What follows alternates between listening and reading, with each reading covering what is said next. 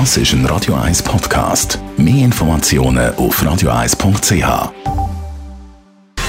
Gesundheit und Wissenschaft auf Radio 1. Unterstützt vom Kopfwehzentrum Irlande Zürich. www.kopfwww.ch was schmeckt gut, was weniger? Lieblingsgerüche sind die überall auf der Welt gleich oder ähnlich oder überhaupt nicht?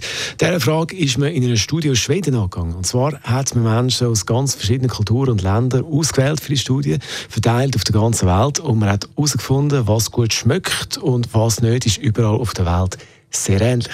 Vor allem auch, was gut schmeckt. Als Beispiel der Duft von Vanille. Menschen aus kleinen Dörfern in Thailand oder Ecuador haben den Duft von Vanille ganz genau gleich gut bewertet wie Menschen, die in einer Großstadt leben, wie zum Beispiel New York City.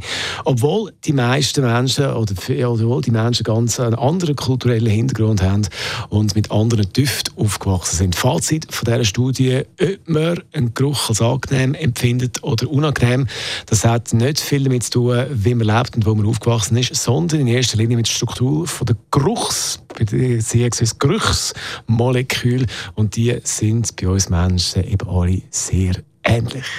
Jetzt geht es aber nicht ums Schmecken, sondern ums Hören. Auch ein guter Sinn und äh, das ist, glaube ich, so wie ich informiert bin, doch verschieden auf der Welt. Aber das ist ein Radio 1 Podcast. Mehr Informationen auf radio1.ch.